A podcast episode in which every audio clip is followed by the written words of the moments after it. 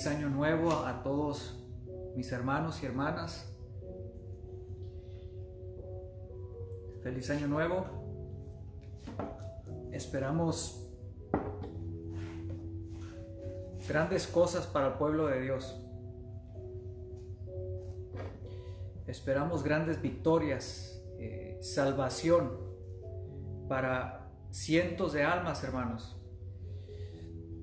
A veces no hemos comprendido la salvación tan grande que Dios nos ha, nos ha regalado y confundimos eh, los juicios de Dios sobre las naciones y lo mezclamos con la iglesia. Eh, ¿Por qué? Porque ignoramos muchas veces de qué el Señor nos ha salvado, ¿ves? ¿Verdad, hermanos? Que a veces nos confundimos y creemos que también nosotros como creyentes eh, vamos a pasar la gran tribulación y ser juzgados por Dios. La ira de Dios también va a venir sobre nosotros, ¿no? Eh, eso es lo que muchas, eh, muchos evangelistas en este tiempo le han dicho al pueblo de Dios, muchos pastores.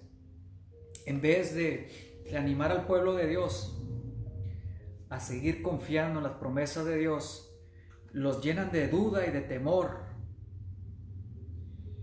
Y como si nosotros eh, nosotros creyentes, los que hemos sido redimidos, perdonados de nuestros pecados, hemos sido justificados por la sangre del Cordero de Dios, hemos sido lavados, limpiados de nuestros pecados, somos salvos. ¿De qué somos salvos?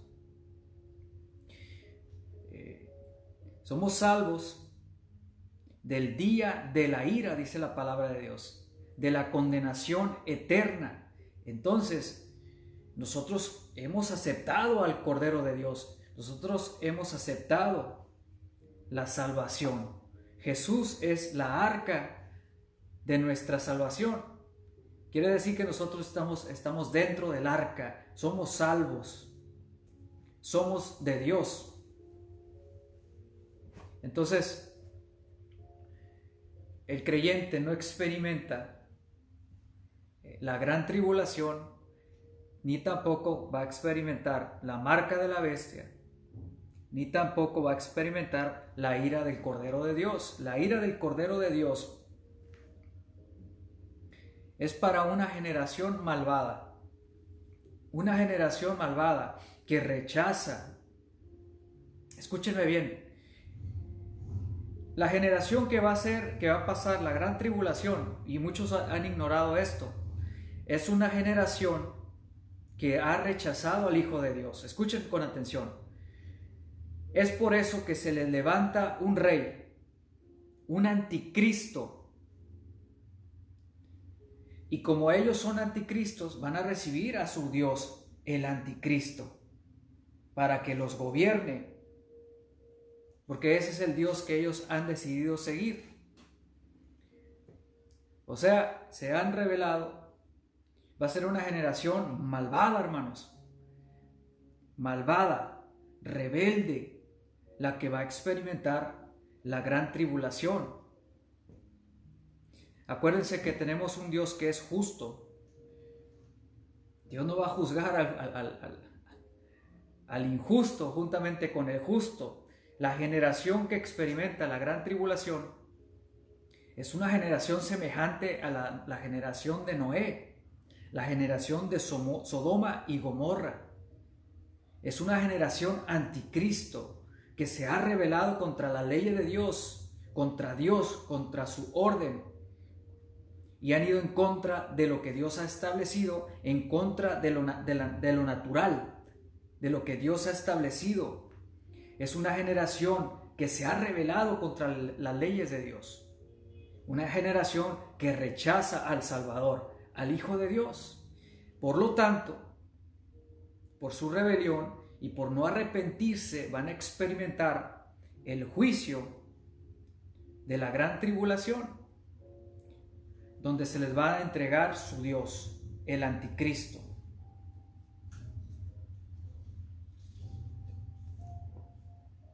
Y aquí es donde debemos de comprender algo. ¿De qué es salva la iglesia? Pues de la ira de Dios, del juicio que viene sobre las naciones. La iglesia ha sido perdonada, ha sido redimida, separada, es punto y aparte del juicio de Dios que viene sobre las naciones. La iglesia está apartada, separada, protegida, guardada por Dios. Le pertenece a Dios. Y Dios está trabajando con un juicio diferente. El juicio de Dios sobre la casa de Dios es un juicio para enderezar lo torcido para perfeccionar, para santificar, para despertar, para mostrarle al hombre, al creyente, que no se puede confiar en los hombres, que no se puede confiar en la astucia del hombre, que no se puede confiar más que en Dios. Dios es nuestro protector, nuestro Salvador, Él es nuestro guía, tenemos su palabra, tenemos el poder de su Santo Espíritu. No podemos confiar en filosofías huecas. A veces creemos que la teología es más poderosa que, que, le queremos quitar el espíritu, cuando es el Espíritu de Dios el que ha inspirado toda la palabra de Dios. Toda esta palabra fue inspirada por el Espíritu de Dios. Así que la sabiduría humana no sirve. A veces queremos eh, salvar a la humanidad, queremos compartirles el Evangelio, queremos, hacemos estrategias humanas fundamentadas en sabiduría humana y no tiene ningún efecto, no tiene poder. Y en esta ocasión, hermanos, yo les quiero compartir acerca de Jesús. Quiero hablarles eh, de algo tan importante. Quiero hablarles del endemoniado Garareno, un hombre que estaba endemoniado, un hombre que, lo ataban con cerrojos, con grillos, con cadenas, porque nadie lo podía liberar. Ahí estaba en, en una cueva, ahí entre los, eh, entre los sepulcros, dice la palabra de Dios. Este hombre nadie lo podía liberar. Y se lo voy a leer, está la historia de este endemoniado en, en el libro de Marcos, capítulo 5. Miren hermanos, tenemos que entender una cosa. ¿Por qué es importante proclamar el Evangelio como es? ¿Por qué no le podemos quitar la gloria a Jesús? ¿Por qué no le podemos presentar al mundo un evangelio diferente que no tiene poder. No le podemos presentar al, mundo un evangelio contaminado, porque ese evangelio contaminado le quita el poder y la autoridad y la obra de salvación que ha hecho Jesús. Le quita el poder a Jesús. Cuando cambiamos el mensaje y nos centramos en otras cosas y no en Cristo y en su obra, el Evangelio pierde poder. Y el problema es que eh, una alma que no comprende bien quién es Jesús sigue quedando atada, sigue estando atada con grillos, con cadenas, porque le hemos presentado al mundo un evangelio, a un Jesús mundano. Exactamente. Un Jesús que le gusta el reggaetón, a un Jesús que le gusta el rap, el rap, a un Jesús que le gusta eh, los shows, el entretenimiento, las obras, eh, las obras de teatro que hace, ¿no? A un Jesús que le gustan los premios, los premios cristianos. Eh, a un Jesús muy diferente al que presentaron los profetas y los apóstoles de Cristo. No podemos quitarle al Evangelio a Jesús.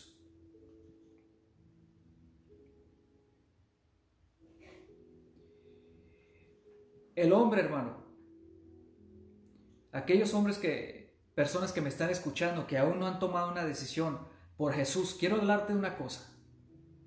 ¿Sabes que la Biblia dice que por culpa de Adán y Eva, el pecado entró a la humanidad? Y por cuanto Adán pecó, entró el pecado a todos los hombres. Eh, y el pecado, el pecado es lo que nos separa de Dios, porque Dios es un Dios santo. Dios es santo. Y el pecado, el pecado en nuestras vidas, todo hombre nace pecador. Quiere decir que nace separado de Dios. Todos nacimos en un estado pecaminoso, separado de Dios. Y por eso, conforme fuimos creciendo, fuimos eh, creciendo y comenzamos a vivir conforme a nuestra naturaleza pecaminosa. No considerábamos el camino de Dios. Hicimos eh, desde jóvenes comenzamos a hacer lo que nuestro corazón nos dictaba, lo que nuestra naturaleza pecaminosa nos decía que era correcto. A practicar el pecado, a vivir en el pecado. Nuestra naturaleza rebelde contra Dios. Así nace todo ser humano en la tierra. Por tanto, el pecado nos separa de Dios. Y otra cosa, el pecado nos condena nos separa de Dios, nos mantiene separados permanentemente de la presencia de Dios. Por eso es importante entender para qué aparece Jesús, quién es Jesús, para qué yo lo necesito en mi vida, por qué yo tengo que creer en Jesús, por qué yo lo tengo que aceptar en mi vida, por qué. ¿Por qué los, los, evangelistas, los, los eh, evangélicos, evangelocos dicen? ¿Por qué? ¿Por qué se aferran en estarnos predicando el Evangelio?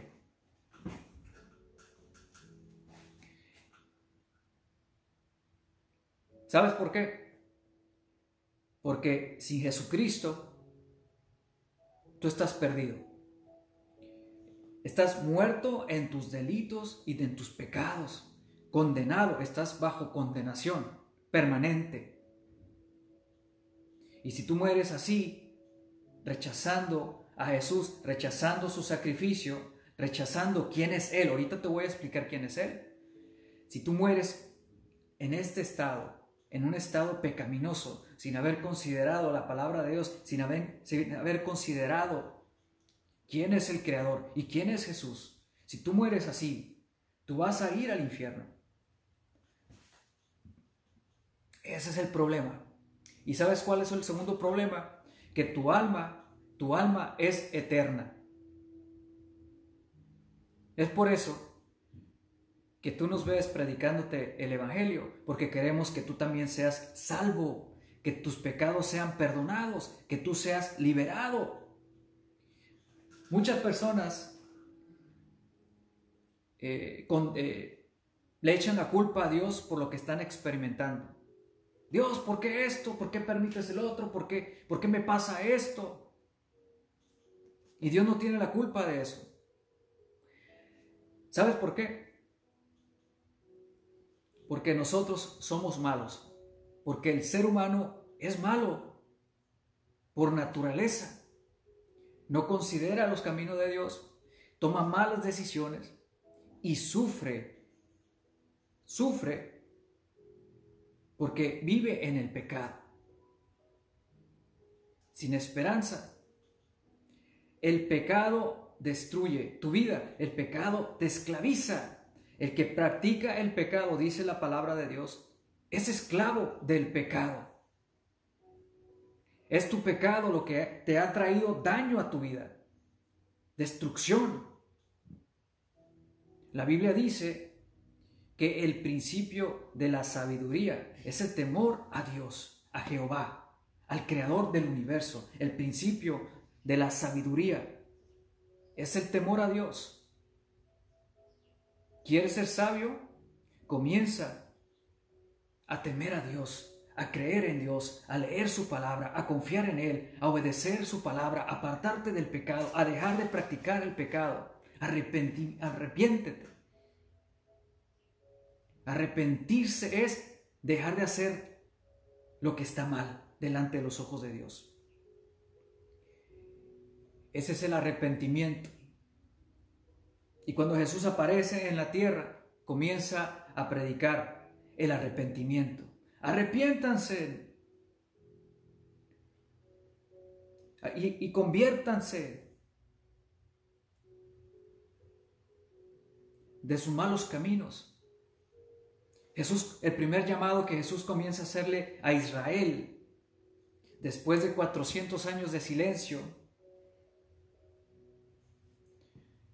donde no había palabra de Dios porque el pueblo se había alejado. Israel se había alejado de los mandamientos de Dios, de la ley de Dios. Se había alejado y comenzó a sufrir destrucción. Sus enemigos se enseñorearon de ellos por desobedecer a Dios. El templo fue destruido después porque rechazaron a Jesús. Sufrimiento tras sufrimiento, enfermedad tras enfermedad. Cuando Jesús aparece, se encuentra con un pueblo sufría, que estaba sufriendo. Un pueblo que estaba atado, que estaba enfermo, que estaba sufriendo. Escasez, hambruna, había maldad, sufrimiento, injusticia. El pueblo estaba en tinieblas. Y cuando aparece Jesús, aparece, llega la esperanza, amanece el sol de la justicia. Y lo primero que Jesús comienza a hacer, hacerles, el llamado, el primer llamado que Jesús comienza a hacerles al pueblo de Israel es, arrepiéntanse, que el reino de los cielos se ha acercado a ustedes. Pero es necesario arrepentirse.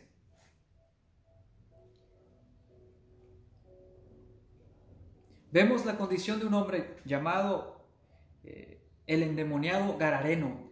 Era un, un hombre,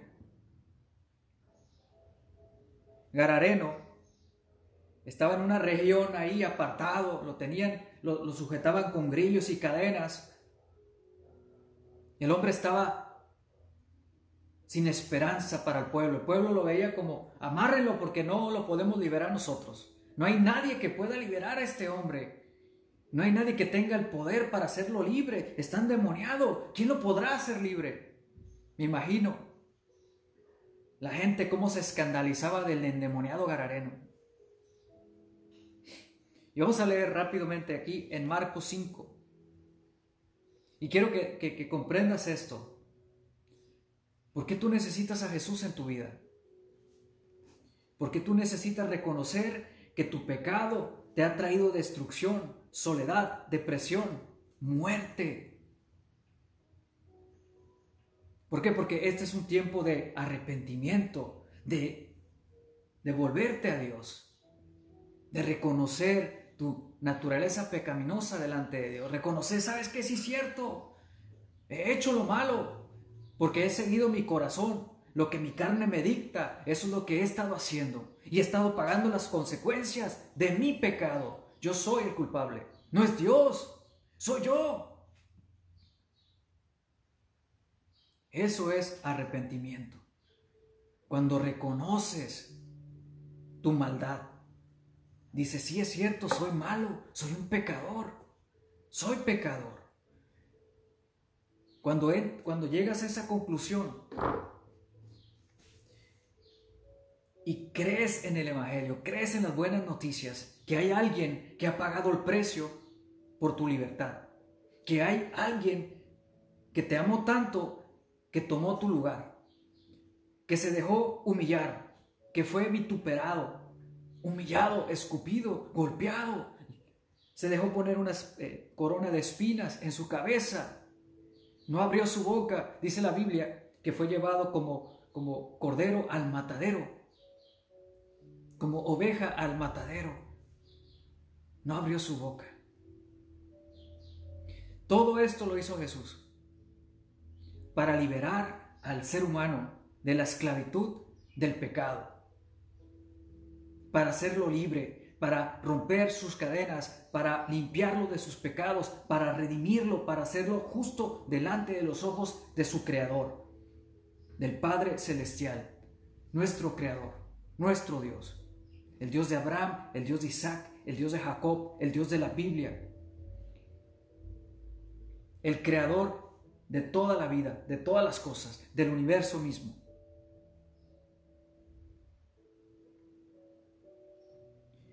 Dice la Biblia en Marcos 5, capítulo 5 del 1 adelante. Dios los bendiga a todos, hermanos. Feliz año. Feliz año. Mira, hermanos, no tengan temor, porque cada año que que se aproxima nos acerca más al arrebatamiento. Y cada año que pasa nos acerca al glorioso estado de la iglesia de Cristo en los últimos días. La iglesia de Jesús tiene que resplandecer entre las tinieblas. La iglesia de Cristo no se va en tinieblas, se va de la tierra resplandeciendo. Amén. No se va en tiniebla. La iglesia, yo no sé por qué les, les profetizan terror a la iglesia. La iglesia no tiene por qué tener temor. Dios la ha salvado. Dios la ha redimido. Le pertenece a Dios. La iglesia no experimenta los juicios que vienen sobre las naciones, los grandes terremotos, terremotos, destrucción, los juicios de Dios, la ira del Cordero de Dios no es para la iglesia. Todo eso va a acontecer en la gran tribulación para la generación del anticristo, pero no para la iglesia. Las cosas que Dios puede estar mostrando es para el futuro, para la generación del anticristo. Que va a ser una generación malvada, que va a rechazar a Jesús, que rechaza lo natural por lo que no es natural. No sé si me está entendiendo. Que desordena el orden que Dios ha ordenado. Es una generación rebelde, una generación malvada, que va a ser castigada por su maldad. Semejante a la generación de Noé, semejante a la generación de Sodoma y Gomorra. Analiza, mi hermano, qué es lo que practicaban esas, esas dos generaciones y por qué Dios las destruyó y por qué Dios las juzgó. Una con diluvio y la segunda con, con fuego y azufre del cielo.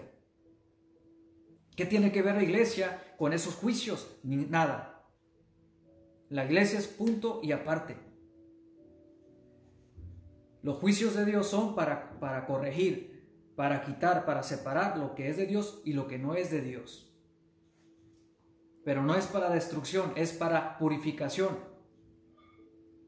para limpiar la iglesia, para santificar la iglesia, para quitarle las manchas y las arrugas.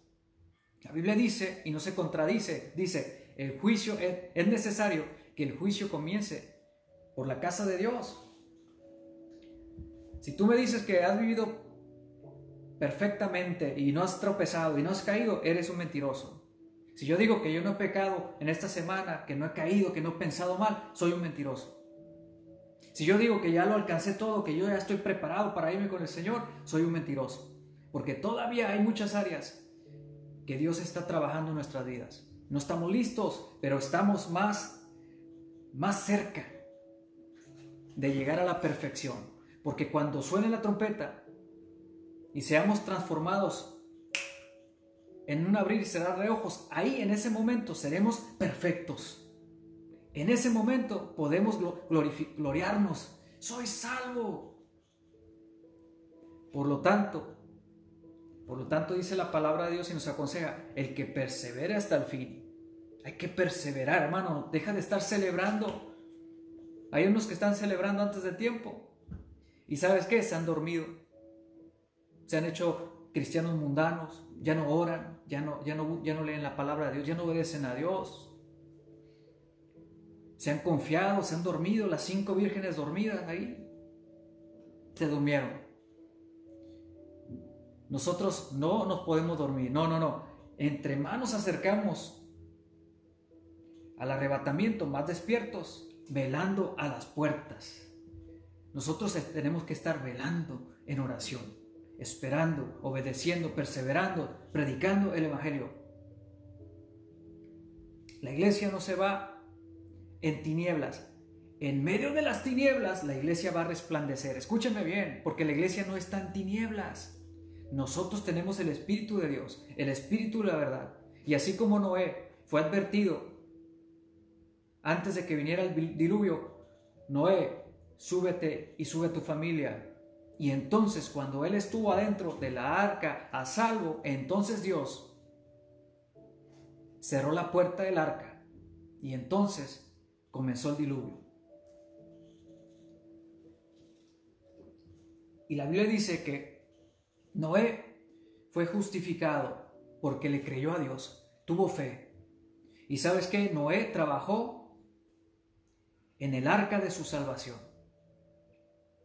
¿Cuántos han dejado la oración? ¿Cuántos han dejado de preocuparse por su salvación? ¿Cuántos han descuidado su salvación? Ya no están trabajando en su salvación. La Biblia dice, Pablo dice, ¿cómo, cómo descuidaremos una salvación tan grande? ¿Cómo hermanos vamos a volver al pecado? ¿Qué no es eso descuidar una salvación tan grande? ¿Cómo vamos a volver atrás? ¿Cómo vamos a volver a ser el viejo hombre? ¿Qué no es descuidar eh, una salvación tan grande. ¿Sabes qué? Noé estuvo trabajando. No me acuerdo cuánto tardó en construir el arca. No le importó. Él siguió trabajando en el arca de su salvación hasta que terminó.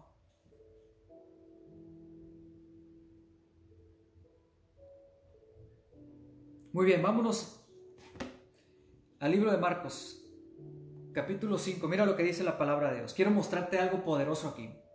Quiero glorificar a mi Señor Jesús. Quiero darle, hacerle justicia a Jesús aquí. Quiero que Jesús se lleve toda la gloria, toda la honra, toda la alabanza. Cuando Jesús aparece y entra en la sinagoga, dice, el Espíritu de Jehová está sobre de mí, el Espíritu de Dios está sobre de mí. ¿Para qué? Había un propósito por el cual el Espíritu de Dios había venido sobre Jesús, para proclamar el año agradable del Señor, para, para proclamar libertad al cautivo. ¿Qué nos dice la palabra de Dios?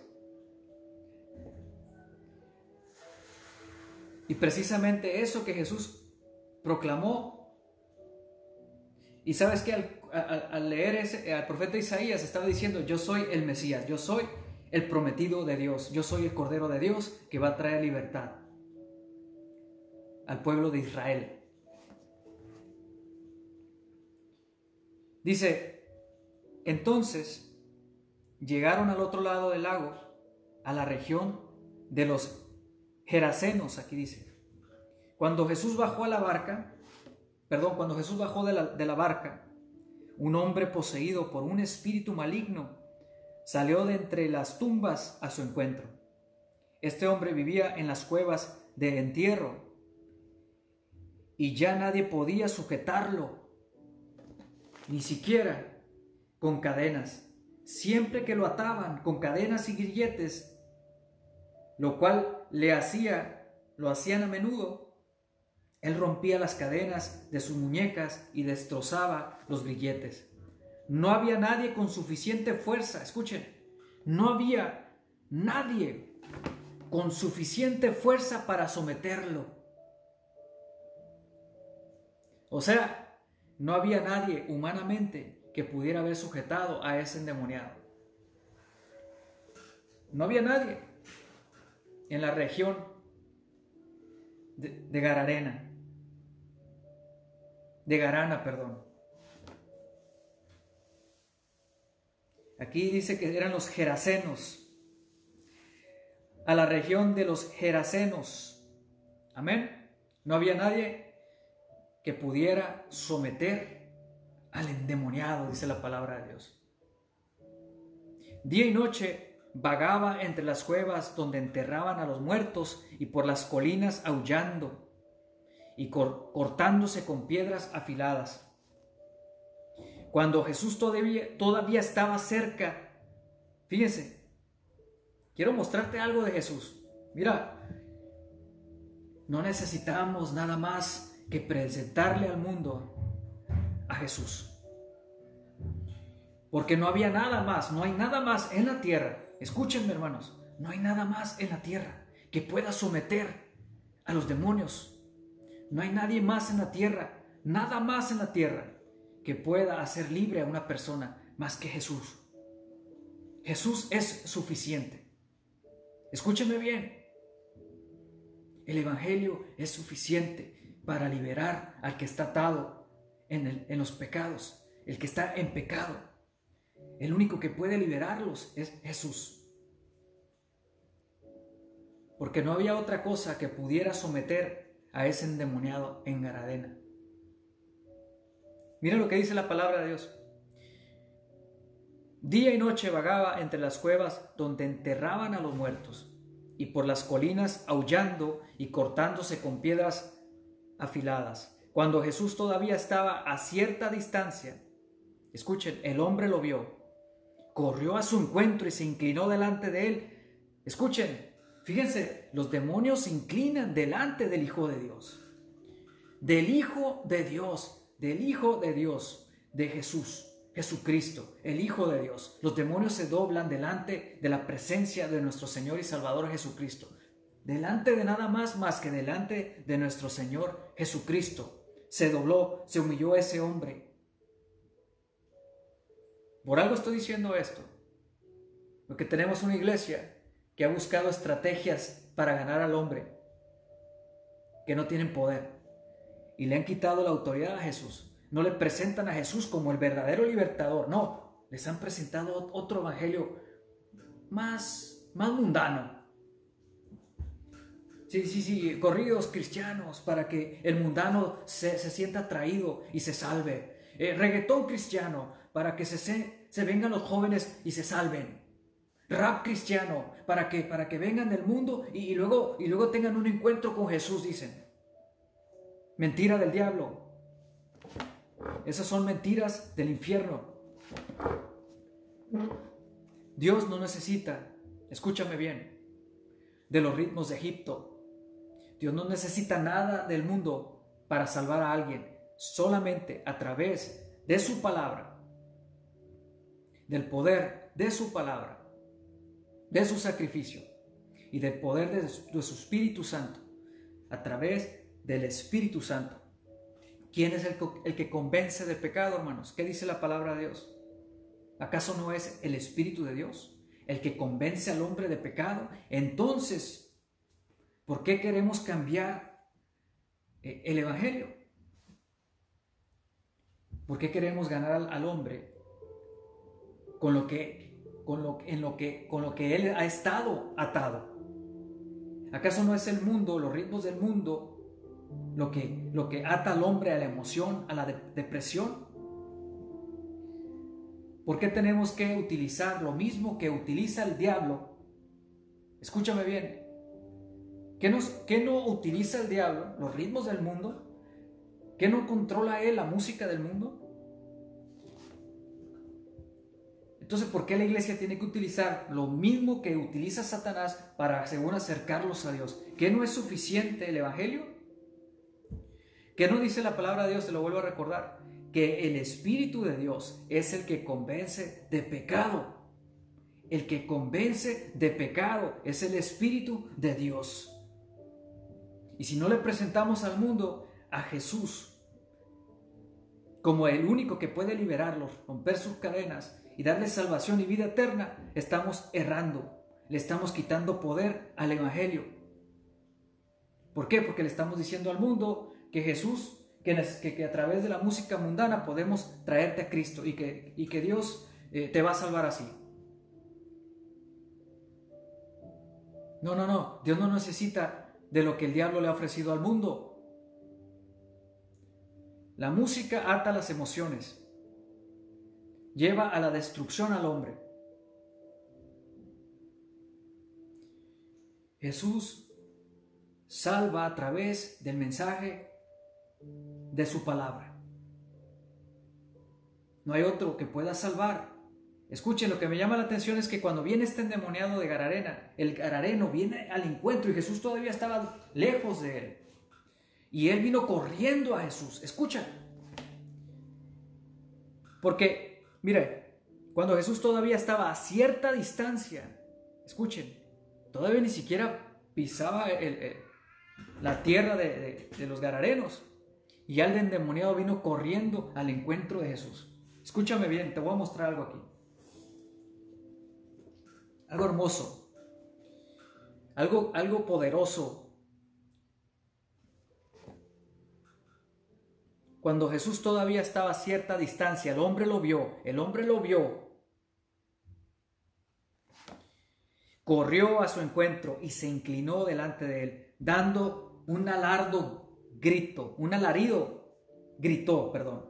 Escúchenme, vino al encuentro de Jesús y se humilló. Los demonios se humillaron delante de Jesús. Dice que se, se tiró de rodillas, mira, se inclinó delante de él. Llegó corriendo endemoniado y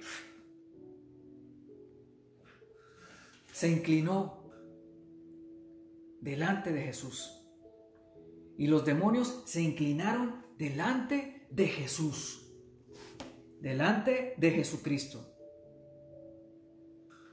Y escuchen,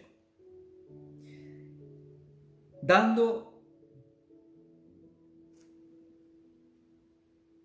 dice, el hombre lo vio, corrió a su encuentro y se inclinó delante de él, dando un alarido, gritó, ¿por qué? Te entrometes conmigo, Jesús. Hijo del Dios Altísimo, los demonios.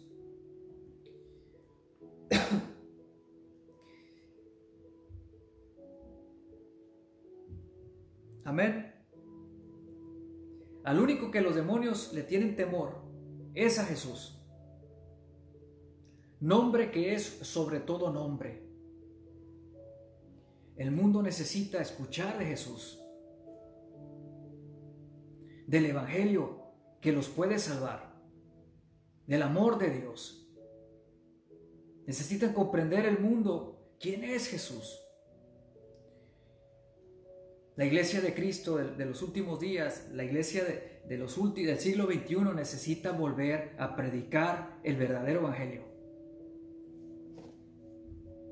No necesitamos más. No necesitamos de lo que Satanás le ha ofrecido al mundo.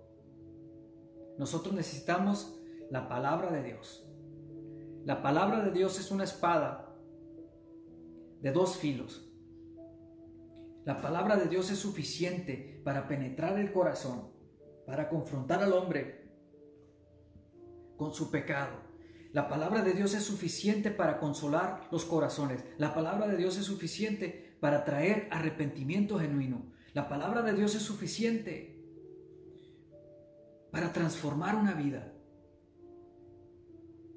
La sabiduría de Dios es suficiente y la sabiduría de Dios se llama Jesucristo.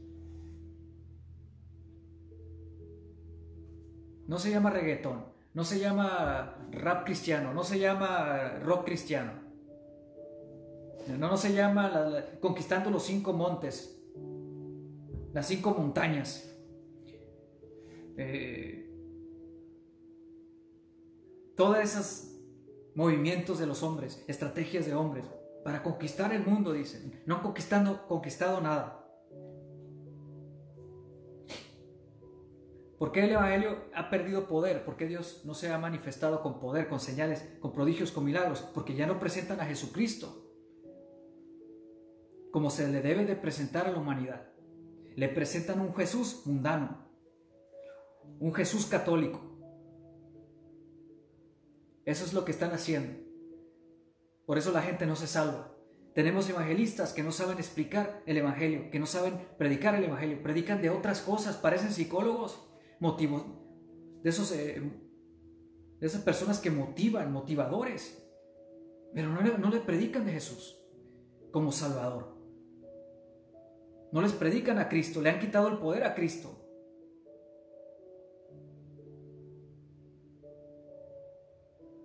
Necesitamos volver a predicar de Jesús al mundo. ¿Sabes una cosa? Cuando Billy Graham predicaba de Jesús, miles y miles de personas se salvaban. Cientos y cientos de personas venían a escuchar a un hombre que les predicaba el Evangelio.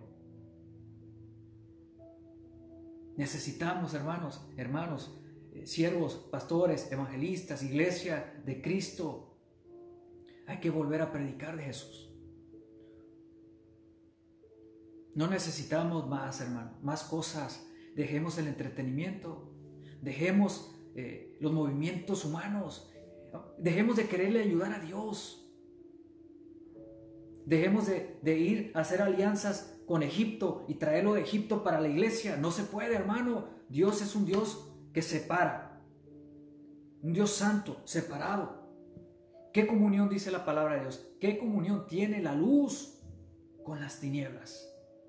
Pero muchos fueron a abrazar algunas tinieblas para poder sacar de las tinieblas a la luz, dicen. No. Esto va en contra de Dios del orden de Dios, de lo que la palabra de Dios enseña. El que se hace amigo del mundo se constituye enemigo de Dios. ¿Por qué se les ha olvidado todo esto?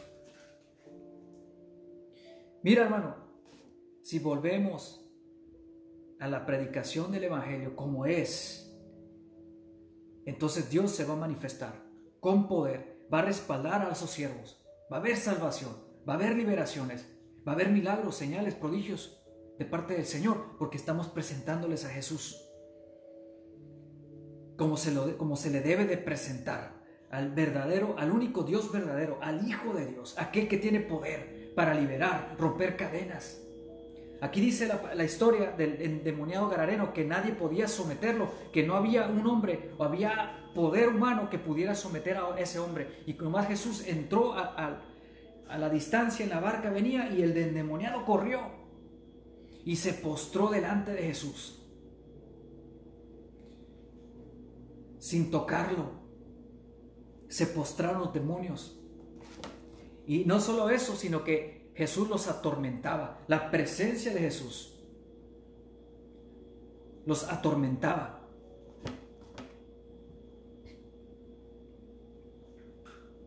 ¿Por qué te entrometes conmigo, Jesús, Hijo del Dios Altísimo? En el nombre de Dios te suplico que no me tortures, pues Jesús ya le había dicho al espíritu, sal de este hombre, espíritu maligno. Gloria a Dios. ¿Por qué necesitas venir a Cristo, a Cristo Jesús? ¿Por qué necesitas eh, creer en Jesús? Porque Jesús es el único que te puede liberar de toda atadura. Puede romper todo cerrojo. Es el único que puede liberar tu corazón, liberar tu alma de la esclavitud del pecado. Es el único que puede hacerlo. No hay nada en la tierra que pueda liberarte. Darte vida eterna, perdonar tus pecados, darte una nueva vida, darte vida eterna y salvarte del juicio eterno que es el infierno. Y también del juicio venidero, que es la gran tribulación, donde la ira del Cordero de Dios va a venir sobre las naciones. Sobre una generación malvada, siempre lo he dicho, es una generación malvada, semejante a la generación de Noé, semejante a la generación de Sodoma y Gomorra. Es, va a ser una generación anticristo, y se les va a dar su Dios, el anticristo. Y van a ser castigados. ¿Por qué? Porque rechazaron a Dios, rechazaron la verdad. Porque va a ser gente malvada, hermanos. Miren, la gente que va a atravesar la gran tribulación va a ser gente malvada. Y la iglesia de Jesús no, no va a ser juzgada juntamente con, con los malvados. La iglesia ha sido justificada. La iglesia es salva del día de la ira. La iglesia no va a atravesar el día de la ira del Cordero de Dios. La iglesia no va a atravesar la gran tribulación y no va a atravesar la marca de la bestia. Eso es porque ignoran la, palabra profética y lo que los apóstoles enseñan. Pablo lo deja claro en Tesalonicenses. Judas también. Hay que entender lo que leemos, hermanos. Claramente dice la palabra de Dios que la iglesia no está en tinieblas para que estemos en temor. Nosotros no estamos en tinieblas, nosotros sabemos lo que va a suceder y que somos salvos de ese día. Justificados por nuestra fe en el Hijo de Dios. Hemos sido perdonados de nuestros pecados. Somos salvos porque este es un regalo de Dios, es un don de Dios. La salvación que Dios nos está dando la salvación que Dios le está dando a la humanidad es a través de su Hijo. Jesús ha pagado el precio para que tú seas perdonado, para que tú seas liberado, para que tus cadenas sean rotas como las del endemoniado Garareno. Sal de este hombre, espíritu maligno, le dijo Jesús. Y Jesús, entonces Jesús le preguntó, ¿cómo te llamas? ¿Cómo te llamas? Y él contestó, me llamo Legión, porque somos muchos los que estamos dentro de este hombre.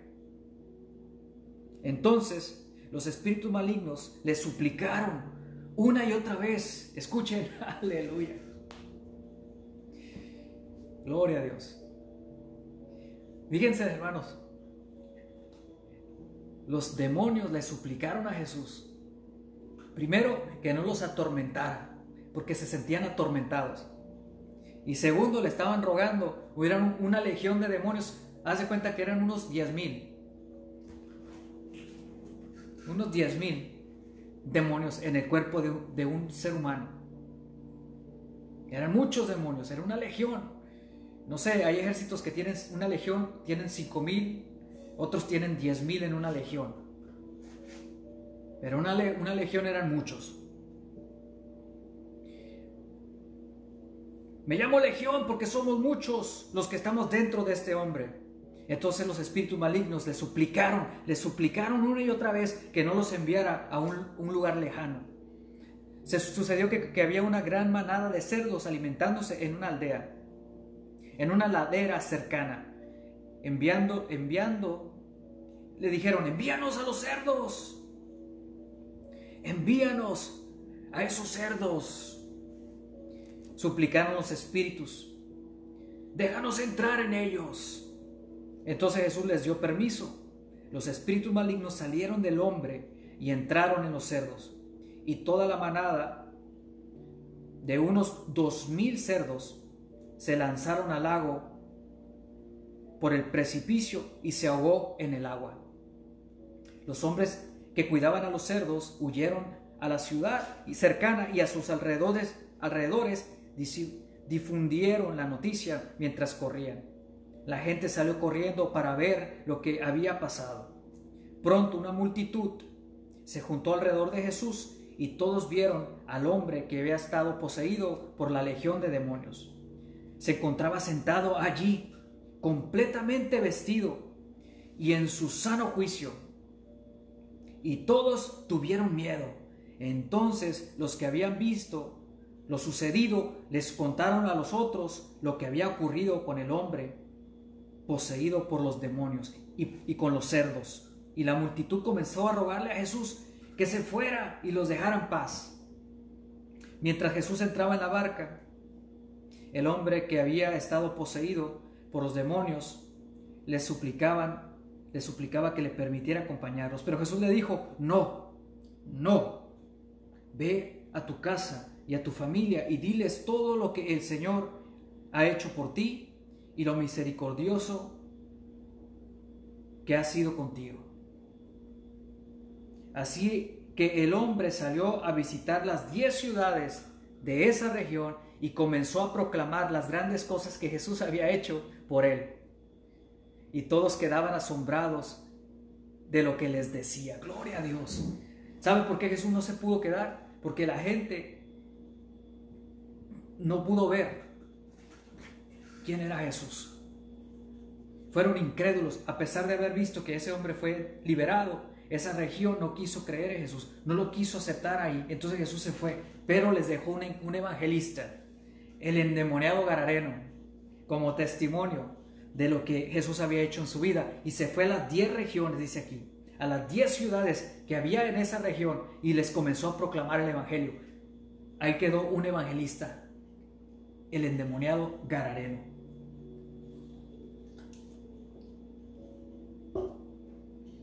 ¿De qué les fue a hablar el endemoniado Garareno? De lo que Jesús había hecho con él. De la liberación que Jesús le había dado, había hecho en su vida. Lo que ningún poder humano pudo haber hecho con él. Dice la palabra de Dios que no había poder humano que pudiera haber sometido, que podía someter al endemoniado Garareno. No lo podían someter, por eso lo amarraban. Pero él rompía los grilletes y las cadenas. Pero cuando apareció Jesús, ese hombre fue corriendo a su encuentro. Mira, hermano, hay muchas personas que están atadas, que están sufriendo por el pecado, son esclavas del pecado. ¿Y sabes qué? Si tú te sientes así, si tú no has venido a Jesús todavía, ven a Jesús, porque cuando vienes a Jesús y reconoces reconoces tu estado emocional, tus ataduras, tus grilletes, reconoces que estás atado en el pecado y que estás sufriendo y que no tienes paz. Y vienes a Jesús, Jesús te va a liberar. Jesús va a romper tus cadenas. Jesús te va a dar vida eterna. Jesús te va a poner una vestidura nueva. Y te va a usar para su gloria. Te va a enviar a predicar, a proclamar lo que Dios hizo contigo para que la gente crea que nuestro Señor y Salvador Jesucristo tiene poder, que cambia y transforma vidas, que resucita a los muertos, que da vida al que está ciego, que da vida, eh, vista a los ciegos, libertad a los cautivos. No hay otro. En, en la tierra no existe otra cosa no hay religión, no hay denominación, no hay hombre, no hay, no hay, psicología, no, no hay paz, primeros pasos, segundos pasos. Solamente Jesús es el único que puede traer libertad a una alma que está cautiva por el pecado. Solamente Jesús puede traer sanidad a un corazón que está lastimado. Solamente el Espíritu de Dios puede consolar al ser humano. No existe otra cosa más que el Hijo de Dios, el Cordero de Dios que quita el pecado del mundo, dijo Juan el Bautista. Eh, miren, miren, Él es del quien yo les estaba hablando. Él es, Él es Jesús, Él es el Hijo de Dios. De Él yo les estaba hablando. Que Él era primero, antes que yo. Él eh, dijo Juan el Bautista, es, es necesario que Él crezca y que yo mengüe. Oh, solamente Jesús puede traer libertad, salvación, romper cadenas, darte un propósito en tu vida. Y este año 2022, yo te hago la invitación que este año vengas corriendo como el endemoniado, con tus problemas, como estés enfermo, no importa la enfermedad que tú, que tú tengas, ven a Jesús. Toma la decisión de venir a Jesús hoy. Y yo te aseguro que tu vida va a ser diferente. Que Dios, que el Señor va a romper tus cadenas, te va a dar libertad, te va a salvar. Y tu vida va a ser diferente. ¿Sabes por qué? Porque ahora Dios va a estar contigo. Porque ahora su presencia va a estar contigo. Porque ahora vas a tener un Padre que te ama. Un Padre que te hace muchas promesas. Que te va a ayudar. Dice, yo soy quien te esfuerzo yo soy tu ayudador. Qué bonito es cuando te encuentras con Dios, cuando encuentras la verdad. Yo me acuerdo que Dios me, cuando me rescató de las drogas, de, la depresión y, de pensamientos suicidas, eh, me acuerdo cuando yo comencé a leer el libro de los Salmos y sentí, empecé a sentir el poder de Dios en mi corazón. Y que un vacío que yo tenía se comenzaba a llenar del amor de Dios me di cuenta de que la palabra de Dios tenía poder. ¿Y sabes qué pensé? Yo dije, esto es lo que yo estaba buscando, pero lo estaba buscando en los lugares equivocados. Realmente mi alma estaba buscando la presencia de Dios, a mi Creador. Así que ven a Cristo en este año, entrégale tu vida a Cristo. Y si tú te alejaste de Dios, vuelve al Señor. Vuelve a Dios. Vuelve a los caminos de Dios. ¿Por qué? Porque Dios tiene misericordia. Dice la palabra de Dios, el que se aparta de su pecado alcanzará misericordia.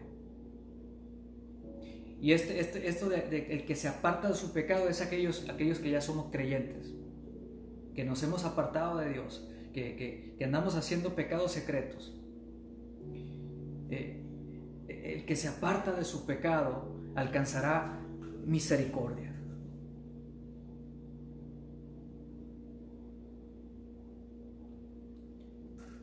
Así que hermanos, es tiempo de venir a Jesús en este año nuevo, eh, este 2022. Te hago la invitación a que consideres el sacrificio de Jesús lo que Él ha hecho por amor a ti, dice la palabra de Dios en San Juan 3:16. Porque de tal manera amó Dios al mundo,